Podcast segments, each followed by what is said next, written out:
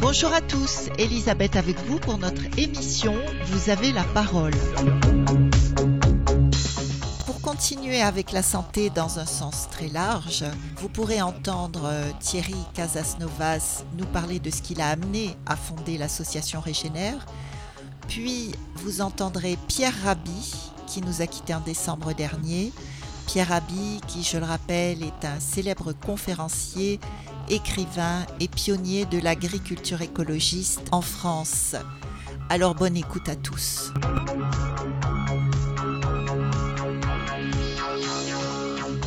Alors je vais vous raconter un peu mon histoire. Je sais que ça fait bien de démarrer avec une petite histoire personnelle, ça permet de toucher émotionnellement. Mais en plus, pour moi, c'est vrai. Il y a 12 ans de ça, j'étais mourant.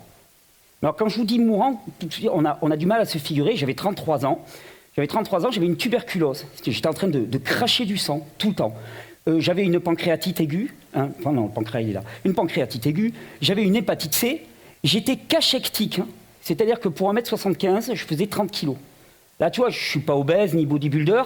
J'en fais 60. Donc tu, tu, prends la même taille, mais tu divises en deux. J'étais dans un fauteuil roulant, immunodéprimé. Il n'y avait plus rien qui fonctionnait. Et il y a, j'ai eu un parcours médical long, très long. Bien sûr, hein, quand, on se sent mourir, globalement, on, cherche des solutions à tout prix. Parcours médical euh, classique, hein, les hôpitaux du sud de la France, je les connais à peu près tous par cœur. Puis dans la naturopathie et tout, j'ai cherché tout azimut, un petit peu partout. Et puis j'en suis arrivé à un point où j'étais vraiment à un point de non-retour. Il y a un médecin qui m'a vu, qui m'a dit là, dans, dans cinq jours, vous, vous êtes mort. C'est foutu. Et moi, je ne comprenais pas. J'avais 33 ans. Normalement, à 33 ans, c'est le moment de ta vie où tu as le maximum de puissance. C'est le moment où tu commences à te réaliser, tu commences à fonder une famille, et ainsi de suite. Et moi, j'étais dans un fauteuil roulant, en train de faire pipi caca dessus, en train de cracher du sang. Et il y avait un sentiment mais d'impuissance et d'incompréhension qui était monstrueux en moi. Et pourquoi moi? Sérieusement, et en plus, quand je parlais à mes parents, ils me racontaient mon histoire. Ils me disaient jusqu'à 18 ans, 19 ans, tu étais un gamin joyeux, tranquille. J'étais plutôt le clown de la famille. Hein, facile, aucun problème. Pourquoi moi Pourquoi moi Pourquoi moi? Qu'est-ce que j'ai fait? Qu'est-ce que j'ai fait pour tomber comme ça malade? Et ça, ça nous parle beaucoup de notre représentation, la plupart du temps, de ce qu'on appelle la maladie. Vous nous, on, est innocent, comme ça, on se balade. Hein. et puis là, d'un seul coup, au coin d'une rue, hein, il y a un méchant virus, une bactérie qui nous attend. Et puis là, hop, il nous tombe dessus. ah non, monsieur, monsieur, laissez-moi tranquille. Et hop, on attrape une maladie. Et j'étais vraiment dans cette représentation. Comment Mais pourquoi c'est tombé sur moi? Puis une telle accumulation, sérieusement, qu'est-ce que j'ai fait au bon Dieu pour avoir tout ça? Alors j'étais en train de mourir. Je me posais ces questions, je me sentais innocent, je, partais dans des, dans des longs questionnements pour essayer de comprendre ce qui s'était passé, et j'étais en train de mourir. Et puis un matin, il s'est passé un truc étrange. je pense que c'est ces moments où on est vraiment au plus faible, on a des espèces d'intuitions qui montent de l'intérieur, des, moments un petit peu de révélation. J'ai lu très souvent des histoires de personnes qui nous disaient qu'à des moments où ils étaient très proches de la mort, c'est comme s'il y avait une partie de notre conscience qui lâchait et on est beaucoup plus en, prise avec quelque chose d'intérieur. Et là, il s'est passé quelque chose à ce petit matin, une espèce de révélation. Alors, quand je vais vous le dire, ça va paraître très très plat. Je suis désolé, chaque fois j'ai honte quand je le dis comme ça, mais moi, ça m'a changé la vie. et je pense que ça peut changer vraiment la vôtre aussi. En fait, ce qui est monté, c'est de me dire, Thierry, si tu en es là où tu en es, là, maintenant, là, aujourd'hui, dans l'état où tu es, en train de te faire pipi caca dessus dans un fauteuil roulant, en train de cracher du sang et en train de crever, c'est simplement parce que tu as fait des choix de vie et que ces choix de vie n'étaient pas les bons. Là, j'ai ça qui est monté en moi. Ouais, d'accord, bon, c'est une piste. Mais qu'est-ce que je fais avec ça? Qu'est-ce que je peux faire avec ça? Et, je vous la faire rapide, hein, à la fin de l'histoire, c'est que je ne suis pas mort. Hein non, ça c'est la bonne nouvelle. Non, mais c'est pour vous donner de l'espoir, que vous ayez envie d'aller au bout de l'histoire. Je suis pas mort, et il s'est passé quelque chose d'étrange, parce que bon, ça, ça m'est tombé dessus, et je vais vous dire, ça m'est tombé dessus vraiment comme une, comme une conviction. La conviction, vous savez, c'est quelque chose qui part de l'intérieur, littéralement, et qui vous transforme, hein, et qui vous ravage intérieurement. Alors, fort de cette conviction, ben, je me suis dit, bon, alors, c'est mes choix qui ont fait que je suis dans l'état où j'en suis. Bon, il va falloir quand même que je fasse le point sur mes choix pour essayer de changer les choses. Hein, il y a une phrase d'Einstein que j'aime beaucoup qui dit La folie, c'est finalement de faire toujours les mêmes choses et d'en attendre un résultat différent. Je me suis dit, bah, il va falloir que je parte dans une enquête. Je suis parti dans une enquête.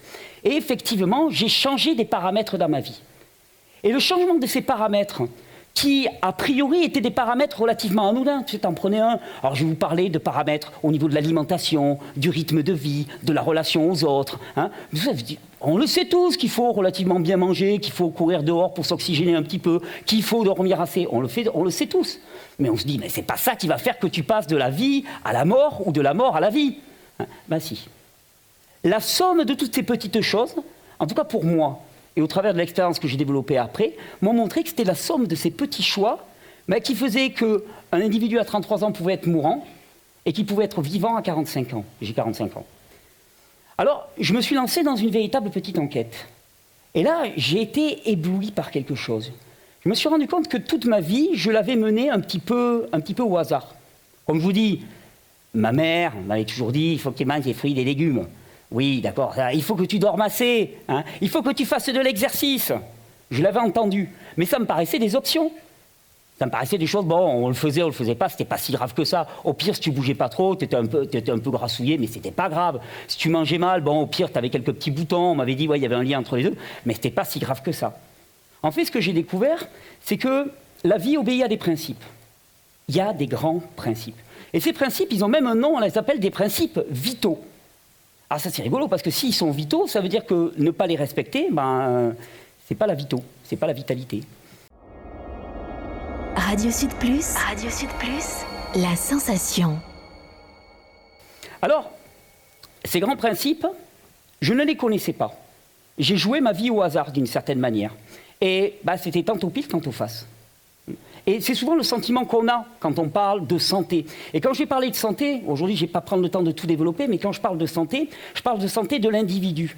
Et pour moi, un individu, le nom nous dit exactement ce qu'il devrait nous dire. Un individu, ça veut dire indivisible. Quand on parle de santé, ce n'est pas la santé du corps, la santé de l'esprit, la santé des émotions, c'est une globalité. Et d'ailleurs, nombre d'entre nous, on pourra témoigner hein, que quand notre santé physique se dégrade, il y a souvent aussi notre santé mentale qui se dégrade. Les deux vont toujours de pair. Eh bien, je me suis rendu compte que ces principes vitaux, hein, eh bien, si on ne les connaissait pas, on jouait la vie à pile ou, face. C'est-à-dire que tantôt on faisait des choix, tantôt on en faisait d'autres, et puis on, on, parle toujours de choix éclairés, mais en fait nos choix n'étaient pas du tout éclairés. Alors que si on les connaît, on peut choisir de jouer gagnant. Et d'ailleurs, pour moi, c'est la meilleure définition de la liberté. La liberté, c'est connaître les grands principes qui nous déterminent et choisir délibérément de les respecter. La vie, c'est les principes. Et n'importe quel biologiste, n'importe quel spécialiste des sciences naturelles vous le dira. La vie, c'est des principes. La vie, c'est pas un hasard. L'absence de principes, c'est le chaos. Alors, si vous voulez bien, parce que ça va vous intéresser, j'imagine, je vais essayer de vous en parler de quelques-uns de ces principes. Parce que ces principes, ils sont absolument incroyables. Et surtout, ils nous montrent à quel point on ne connaît pas qui nous sommes. Moi, là, je me balade, je vous dis, bon, j'ai failli mourir, donc maintenant je suis vivant. Mais ça veut dire quoi pour vous être vivant? C'est quoi pour vous être vivant? Est-ce que vous avez conscience de ce que ça peut représenter? Parce que le premier principe que j'ai découvert, c'est que le vivant est par nature auto-réparant. Par nature, le vivant s'adapte en permanence à son environnement. Mais ça, tu vois, on te le dit comme ça. N'importe quel biologiste va te dire, la nature même du vivant, c'est d'être auto-réparant. Tu te coupes, tu te fais une plaie, eh ben, ta plaie, elle va cicatriser. Il y a tout un processus extrêmement complexe qui passe par une multitude d'étapes. Quelqu'un pourrait faire une conférence pendant 5 heures sur la cicatrisation, tellement c'est fabuleux ce qui se passe à cette échelle-là. Hein. on le sait tous, on se coupe et ça se répare. On, le sait tous. Mais est-ce qu'on en prend la mesure? T'imagines quand tu étais jeune, hein, si chaque fois que tu avais eu une maladie, hein, chaque fois que tu avais eu un problème dans ton corps, ta mère t'avait dit, ok, tu es vivant, et parce que tu es vivant, ben, la fonction normale de ton corps, c'est d'aller vers l'autoréparation. Et si actuellement on ne constate pas une autoréparation, c'est qu'il y a des entraves. Et ces entraves, tous les deux, si tu veux, on va partir dans une enquête et on va essayer de les découvrir. Quand je vous parle de la révélation que j'ai eue, c'est exactement ça. Ça a d'abord commencé par une enquête. Qu'est-ce qui, dans mon mode de vie, empêche ben, que ma puissance vitale qui est à l'intérieur puisse s'exprimer de la manière qu'elle devrait s'exprimer? Puisque je suis vivant, et puisque ben, Claude Bernard, par exemple, avec le principe de l'homéostasie, me dit parce que tu es vivant, ton corps est autoréparant. Eh ouais, mais je ne le vois pas. Ça se fait comment? Pourquoi je ne le vois pas? Ben, On va faire une enquête. Et souvent, c'est comme ça que je me le représente. C'est un peu comme si face à toi, tu avais une table de mixage. Tu vois, il y, a des, potentiomètres sur la table de mixage. Et puis, tu commences à, les regarder. Tu dis, OK, côté alimentation, oh, il est bien. Euh, rythme de vie, oula, ouais, non, au niveau du sommeil, non, il faudrait le ramener un petit peu. Euh, relation avec, ah non, relation avec les autres, c'est clair que franchement, je passe du temps beaucoup trop isolé et tout. Hop, je le remets à la normale. On règle un petit peu tous ces potentiomètres. Et ce que nous dit le vivant, c'est qu'à partir du moment où les potentiomètres respectent les besoins vitaux de l'individu, alors à ce moment-là, cette puissance inouïe qui est à l'intérieur de nous, eh elle peut agir. Et le vivant est autoréparant. Non, parce que je ne vous l'ai pas dit, mais la tuberculose, la pancréatite, euh, l'hépatite C et ainsi de suite, je ne les ai pas traitées en tant que telles. C'est-à-dire, je ne suis pas allé chercher des substances exogènes, qu'elles soient euh, naturelles ou pas naturelles, pour les réparer. J'ai simplement fait en sorte de réunir les conditions pour que la puissance vitale qui y avait à l'intérieur de moi puisse se révéler. Tu vas dire puissance vitale, puissance vitale, ça, ça fait un peu quand même, on parlait de la guerre des étoiles, ça fait un peu le retour du Jedi, là, tu vois, puissance vitale, jeune. Non, mais puissance vitale. Je vais te parler par exemple d'un autre principe que j'ai découvert au cours de ma petite aventure, un truc fabuleux, qui s'appelle l'autophagie. Il y en a qui ont entendu parler de l'autophagie? Quand même, il y en a quelques-uns. Allez euh, Vous m'aidez pas. L'autophagie. Bah, pourtant, ça a valu le prix Nobel en 2016 à un japonais. Je ne pourrais pas vous prononcer son nom, là, je l'ai un peu zappé. Ça lui a valu un prix Nobel. Il a montré que le blocage des processus autophagiques dans le corps expliquait l'émergence et l'explosion actuelle des troubles neurodégénératifs comme maladie de Parkinson et Alzheimer. Qu'est-ce que c'est que l'autophagie? L'autophagie, c'est un truc fabuleux. Ça te dit que ben, quand simplement tu t'arrêtes de manger, eh bien, à ce moment-là, il y a un mécanisme qui se met en place dans le corps, dans lequel le corps va commencer à se consommer lui-même. Mais là où on a du bol, c'est qu'il ne se consomme pas au hasard. T'imagines, tu sautes un repas, bif, tu perds un œil. Hop, hop, oh bah, mauvaise pioche. Pouf, là tu as un doigt. C'est super flippant. D'ailleurs, je crois qu'on a tous la croyance qu'on va perdre un œil parce qu'on n'arrête pas de bouffer tout le temps. On mange tout le temps, on ne peut pas s'arrêter. Tu dis non, non, non, attends, je ne vais pas sauter un repas, j'ai pas, pas envie de perdre un œil, moi. Non, le principe autophagique, il est quand même beaucoup plus intelligent que ça. Il nous dit que quand, on, met le corps au repos au niveau digestif, en fait, on a l'impression que quand on s'arrête de manger, on s'arrête de manger. On ne s'arrête pas de manger, jamais. Simplement qu'au lieu de recevoir de la nourriture de l'extérieur, le, corps commence à prendre sa nourriture de l'intérieur. Et qu'est-ce qu'il va venir chercher? Il va venir chercher ce qu'il y a de plus vicié, détérioré en nous. Il va commencer à recycler tous les déchets cellulaires, toutes les vieilles cellules qui traînaient dans un coin, tu sais, celles qu'on avait balancées avec le balai sous l'armoire pour pas le voir là pendant qu'on faisait le ménage. Hop, il va les prendre et il commence à les nettoyer. Et il a montré mais que les troubles neurodégénératifs actuellement contre lesquels on se bat, pour lesquels on, on dépense des millions et des millions, étaient essentiellement liés au défaut de processus autophagique. maintenant, moi, dans ma petite tête de catalan, je me dis, mais défaut de processus autophagique, ça veut simplement dire qu'on n'a pas de période dans notre journée ou dans notre année dans lequel on est effectivement au repos digestif. Ce que je vais essayer de vous montrer aussi là-dedans, c'est que l'interrupteur qui peut déclencher l'autophagie, c'est nous qui l'avons. C'est une décision. Je vais vous parler d'un autre principe aussi que j'ai découvert, c'est le principe du repos. Ah ça, le principe du repos, je l'aime beaucoup. Parce que moi, généralement, quand j'allais me coucher le soir, j'allais dire, j'allais me reposer. J'espère qu'après cette conférence, plus jamais vous pourrez dire que vous allez vous reposer. Parce qu'à l'échelle du vivant, le repos n'existe jamais. Non, parce que, t'imagines, là aussi, tu vas t'allonger, tu vas te reposer et tout s'arrête. Le cœur s'arrête, les poumons s'arrêtent, la vessie s'arrête, la circulation s'arrête. On est mal barré. Plus personne ne voudrait dormir. Je comprends les enfants qui ne veulent pas aller se coucher. Le repos n'existe pas. À l'échelle du vivant, le repos n'existe pas. On a simplement deux modes de fonctionnement. Un mode de fonctionnement dans lequel notre énergie elle est dirigée vers l'extérieur. On est en interrelation avec notre environnement. Et un mode dans lequel, bien finalement, on est beaucoup plus en détente et dans lequel l'énergie est investie à l'intérieur. Et elle est investie à l'intérieur pour faire quoi? Mais les fameux processus de régénération, de restructuration, de réparation dont je vous ai parlé. Et alors, au cours de mon aventure, Hein, parce que c'est une aventure qui a pris quand même pas mal d'années, hein, qui s'est basée aussi sur énormément de recherches scientifiques, j'ai rencontré un quatrième élément sur lequel j'avais envie de vous faire réfléchir aujourd'hui. C'est ce qu'on a appelé le symptôme. Vous connaissez tous les symptômes. Tu as de la fièvre, tu as des boutons, tu as une maladie, tu as une tuberculose, tu as une pancréatite, tu as autant de... Alors, j'allais déjà utiliser le mot, autant de manifestations. Et dans ce que j'ai découvert, qui va être, tel que je voulais vous présenter, c'est un système de croyance. Dans ce que j'ai découvert, eh bien, le symptôme n'est qu'un signal. Le symptôme, c'est un signal. Tu as de la fièvre, c'est un signal. Tu as des boutons, c'est un signal. C'est une manifestation qui se passe à l'échelle du corps. Et nous, on a toujours l'impression que c'est un problème. C'est-à-dire que l'idée dans laquelle on évolue principalement, c'est tu as des symptômes, la suppression de ces symptômes équivaut à la résolution du problème. Dans le modèle que j'ai découvert, dans les principes que j'ai découverts, eh le symptôme n'est rien d'autre qu'une manifestation. Et comme disait Hippocrate, père de la médecine, en toute chose, cherche la cause. Et quand tu as trouvé la cause, cherche la cause de la cause, jusqu'à revenir à la cause première. Le symptôme, c'est un signal. Et vous savez, dans ma Volvo, j'aime beaucoup ma voiture. Hein. J'y passe du temps dans ma voiture, donc j'ai une grosse affinité pour ma Volvo. Je suis content, en plus, c'est la première fois de ma vie où j'ai une vraie voiture de monsieur à 45 ans. Donc, Et là, ma Volvo, il y a un truc, c'est ben, quand on ne met pas la ceinture, ça bip. Et j'ai tendance, j'ai gardé un petit côté punk de mes 20 ans. Une fois, je me suis dit, bon, elle m'énerve cette bagnole qui veut toujours me faire mettre ma ceinture, je vais tenir. Donc, je commence à rouler, bip, bip, bip, bip. Je m'en fous. Je me dis, elle va craquer. Au bout de 2-3 minutes, elle va craquer. 30 secondes après, bip, bip, bip, bip. M'en fous, m'en fous, m'en fous. À 6 minutes, j'ai craqué. Je me suis dit, les, les Suédois sont plus pervers que les Catalans. J'ai mis ma ceinture. Avec les symptômes, c'est exactement. Dans mon histoire de vie, des symptômes, il y en a eu. Des signaux, il y en a eu. À 20 ans, petit signal. À 25 ans, à 30 ans, et à 33 ans, les derniers symptômes qui m'ont obligé à bouger, qui obligé vraiment à me remettre en cause, qui obligé vraiment à ce que je remette en cause tout mon système de croyance par rapport à la capacité de mon corps et à la responsabilité dans mes choix de vie, bah, c'était que j'étais mourant. Alors, j'ai tendance de parler d'un système vraiment de croyance dans lequel nous sommes.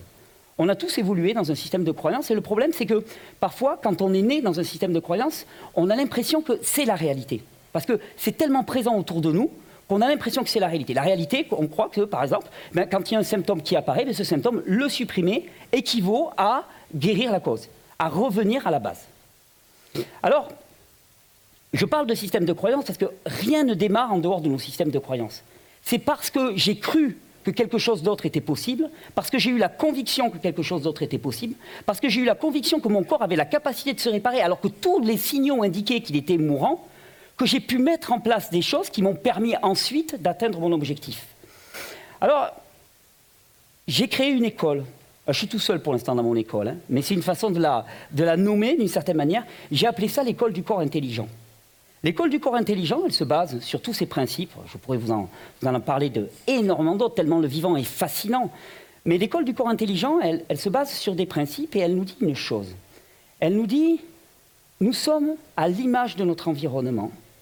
L'humain est à l'image de son environnement et il est responsable de ses choix qui vont induire sa qualité de vie. Alors l'école du corps intelligent, elle a un inconvénient par rapport à l'autre école. L'autre école, vu que moi, la mienne, je l'ai appelée l'école du corps intelligent, les autres, j'ai appelé ça l'école du corps con. Je me suis distribué le bon rôle, hein. je suis désolé, hein, c'est toujours comme ça. On veut toujours être le bon dans le truc. Dans l'école du corps con, c'est pas mal. Il y a un truc qui est vraiment confortable, c'est que tu es innocent et tu as des maladies qui te tombent dessus toute ta vie. Puis toi, tu sais pas trop pourquoi, tu étais tranquille, tu étais peinard, tu vois, puis d'un seul coup, bim, tu as un truc qui te tombe dessus. Alors, avantage de l'école du corps con, c'est que tu es innocent, tu hmm, es pour rien. Par contre, gros inconvénient, qui est innocent et qui est pour rien. Non mais vous allez comprendre ce que je veux dire. Non, il n'y a pas bugué. Parce que dans l'école du corps intelligent, il y a une chose qu'il faut prendre, et qui est lourd à prendre au départ, c'est la responsabilité.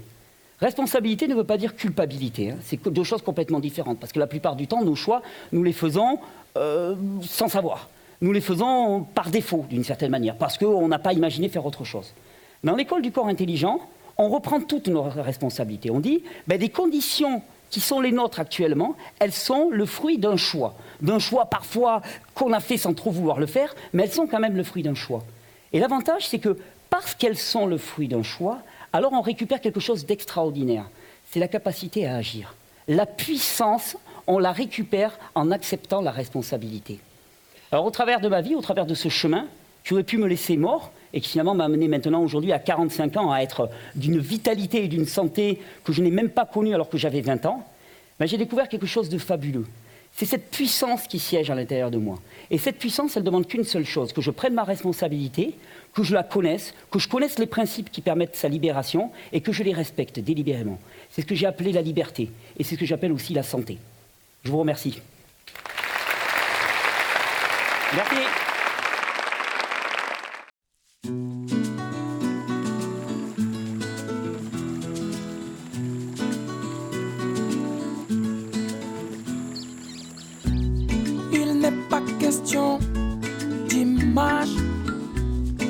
Se montrer à son avantage.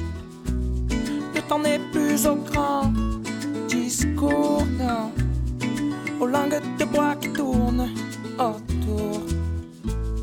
Il est question de respect, de maintenant de ce qu'on fait.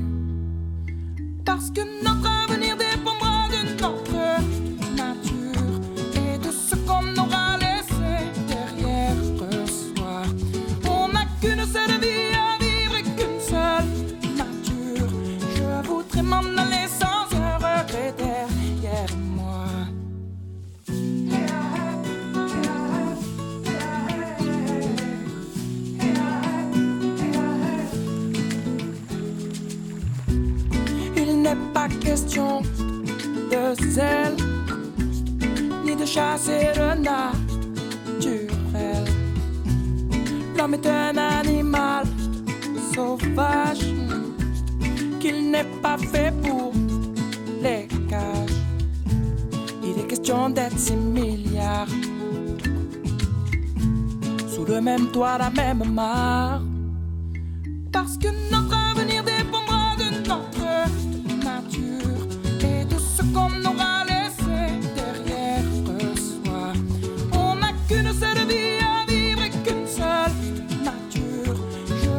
m'en aller sans un regret moi. Si je veux me regarder dans la glace et dans le regard de mes enfants. Si je veux un jour leur dire en face ce qu'on a fait, ce qui les attend. Mhm. Mhm. Mhm.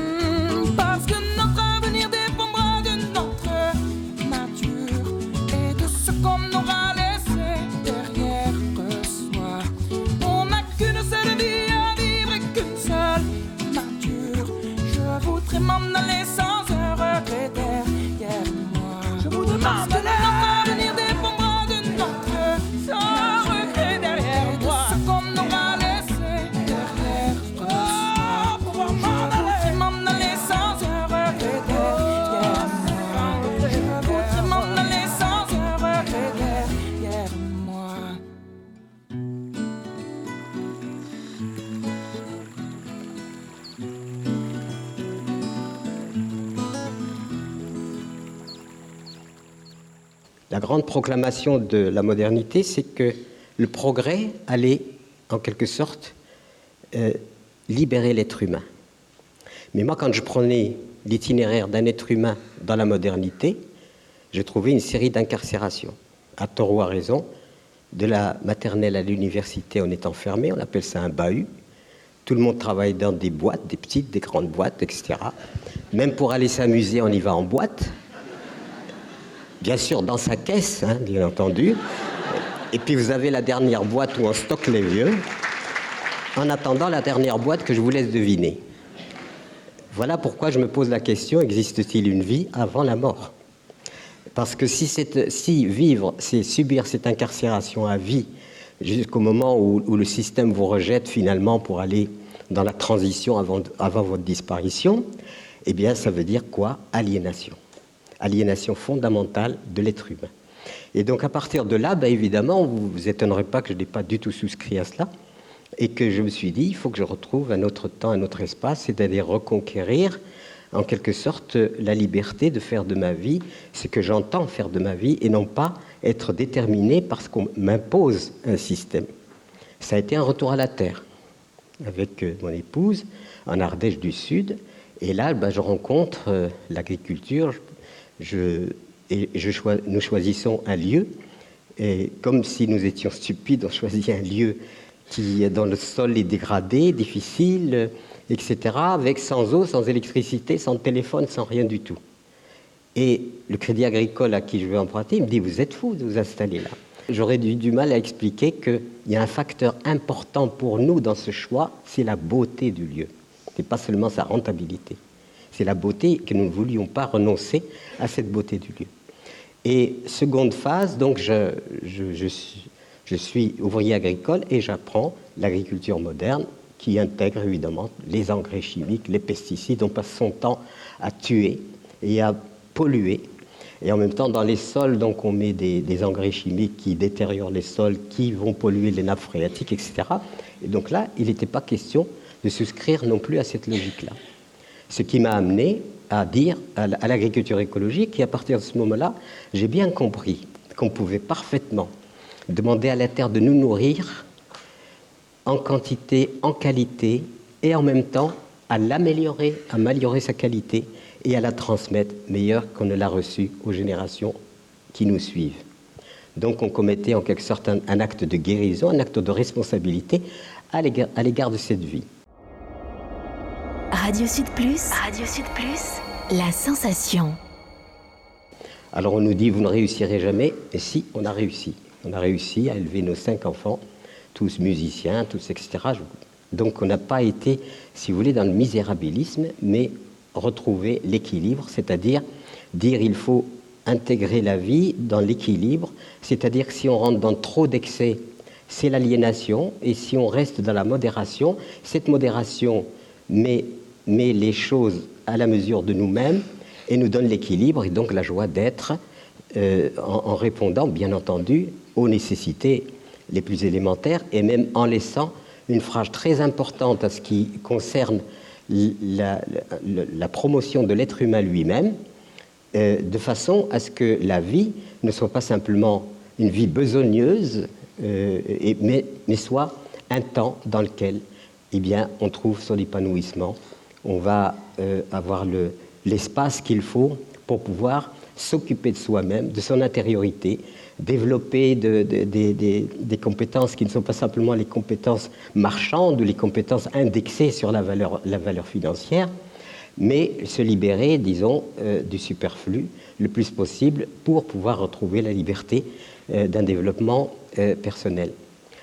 Chemin faisant, l'agriculture écologique démontre sa capacité à régénérer les sols, à donner, et je suis invité dans des pays africains où je propose l'agroécologie comme alternative à des paysans euh, qui, qui, ont subi le cataclysme de la sécheresse et qui en même temps bah, sont en situation de ne plus pouvoir se nourrir correctement puisque les engrais coûtent cher, polluent les sols, etc. Et donc euh, je propose l'agroécologie. On crée le premier centre de formation à l'agroécologie et aujourd'hui il y a 100 000, 100 000 paysans qui pratiquent ces méthodes plus ou moins bien, mais enfin on peut dire il y a 100 000 paysans qui ont été éveillés à, ce principe selon lequel on peut parfaitement prendre un sol dégradé, le régénérer, le, le rendre fertile et en même, et en même temps ben, répondre d'une façon meilleure à ses besoins alimentaires, puisqu'ils sont les besoins fondamentaux sans lesquels rien d'autre ne peut, ne peut exister. Ça fonctionne. Et puis l'idée générale, euh, la réflexion sur l'écologie prend une certaine ampleur. Et effectivement, euh, arrivé en, en 2002, des amis me poussent à me présenter aux élections présidentielles. Alors vous avez failli avoir un, Obama, mais enfin c'était pas le. L'objet n'était pas du tout de faire de la politique euh, politicienne dans le sens classique, même si j'ai, disons, été obligé d'adopter évidemment le scénario. Mais euh, l'idée était de dire il y a une urgence absolue, c'est de mettre l'humain et la nature au cœur, de nos, préoccupations. Avant toute chose, toutes affaires cessantes, aujourd'hui, c'est l'humain et la nature. Parce que, en fait, euh, ma question est de savoir si, par exemple, des extraterrestres nous observaient et, nous étudiaient, ils, seraient amenés à conclure ils sont surdoués, mais inintelligents. C'est parce que le fait, c'est pas parce qu'on est surdoué de connaissances, etc., qu'on a organisé le monde tel qu'il devrait être organisé. En plus, sur des disparités et des injustices inouïes, où, où 4 cinquièmes de la population du monde ont à peine de quoi répondre à leurs nécessités simplement vitales, et le cinquième qui dépense, qui, qui évidemment festoie en, après avoir payé, pillé d'ailleurs ou continué à piller le territoire des autres. Donc du coup, cette inéquité et cette, euh, euh, euh, disparité me paraît être l'alternative première à régler. Si on ne règle pas la subordination de la femme, la femme subordonnée, non, la femme ne doit pas être subordonnée. Elle doit constituer l'élément l'élément qui va nous permettre l'équilibre féminin-masculin, qui va redonner à la société évidemment une sensibilité autre et rééquilibrer le tout. Et dans ma campagne électorale, bien sûr, j'insistais beaucoup sur la nécessité de l'éducation, la nécessité de relocaliser l'économie pour ne pas être obligé de, de, subordonner à des transports d'alimentation, euh, etc.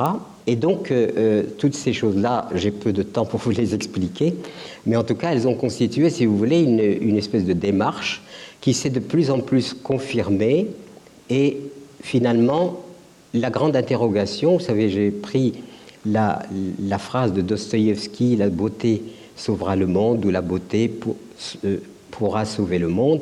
Je ne me rappelle plus exactement, et je me suis beaucoup interrogé sur cette notion de beauté qui sauve le monde. Je me suis dit, bon, est-ce que euh, nous avons beaucoup de musique, nous avons beaucoup de tableaux, nous avons beaucoup de, monuments extraordinaires, nous avons, mais est-ce que ça a sauvé le monde? Non. Donc l'interrogation aujourd'hui, c'est quelle est cette beauté qui peut sauver le monde? Elle est en nous. La beauté qui sauvera le monde, c'est la générosité, c'est le partage, c'est la compassion, c'est toutes ces valeurs qu'on considère comme ringardes et pourtant qui amènent à quoi? À une énergie fabuleuse qui est celle de l'amour. Et sans amour, il ne peut pas y avoir. L'autre élément euh, pour aboutir à cela, on me dit les alternatives, d'accord, mais je dis aux gens, vous pouvez manger bio, recycler votre eau, vous chauffer solaire exploiter votre prochain. Ce n'est pas, pas incompatible. Ce n'est pas, les, pas les alternatives. Vous voyez euh, donc il faut faire attention qu'on ne se perde pas dans les substitutions à quelque chose que l'on récuse et oublier que la première substitution à faire, elle, doit se faire à partir du cœur humain lui-même, c'est-à-dire de la vision que nous avons de la vie. Et si nous ne forgeons pas une vision euh, comme celle-là, eh bien, euh, on, finira par, évidemment, probablement disparaître. Alors, pour finir, euh, si vous voulez, je me suis posé beaucoup la question alors, sur euh, finalement quelle est la vocation de l'être humain sur Terre. Nous avons une vision malheureusement d'une planète qui est pourtant magnifique, mais que nous ne voyons pas comme un présent extraordinaire du destin.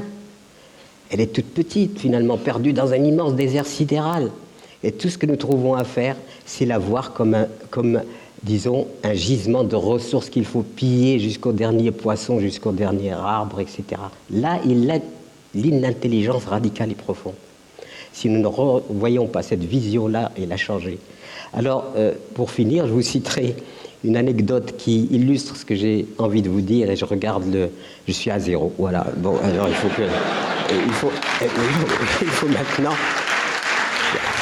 je vais, quand même transgresser un petit peu, avoir un petit, un petit chouïa de plus pour quand même conclure. L'agriculture écologique a démontré que ça peut être une voie véritablement où on devient un petit thérapeute de la terre. On en prend soin, on la nourrit, et c'est ce cela qu'il faut développer. Et par ailleurs, euh, je citerai une anecdote que j'ai vécue en Ardèche, puisque nous avions notre ferme, notre, notre troupeau de chèvres, etc., et que nous avions construit notre petite liberté sur, euh, sur euh, des actions qui ont, eu du sens pour nous et qui nous ont amené beaucoup de bonheur, mais sur le principe de sobriété. C'est-à-dire qu'il était le principe de sobriété et de modération, il est libérateur, tout de suite libérateur parce que le problème de la société humaine, c'est que l'indispensable n'a pas été résolu et le superflu n'a pas de limite. Et comme le superflu n'a pas de limite, donc on est dans cette croissance économique exponentielle qui ne se met aucune limite, ce qui fait qu'évidemment, euh, dans ma campagne électorale, j'ai posé un blasphème, la décroissance. Mais ce que j'entendais par la décroissance, ce n'était pas le retour en arrière, c'est-à-dire une civilisation de la modération. Parce que euh, nous, sommes aujourd'hui euh, dans, une expérience formidable d'acquis que nous avons eu, formidable, et on en a cité tous ces acquis. Simplement, est au service de quoi, de quel paradigme nous mettons ces acquis Il est certain que si nous ne prenons pas l'option d'une civilisation de la modération, si nous ne prenons pas l'option du changement de société par le changement humain, si nous ne prenons pas l'option de la valeur inestimable de la vie, la vie a tellement de valeur qu'elle ne peut pas avoir de prix. Si on lui met un prix, on la profane. Si nous voyons comment notre comportement global sur cette magnifique planète, il est certain qu'on peut conclure que notre espèce est un accident.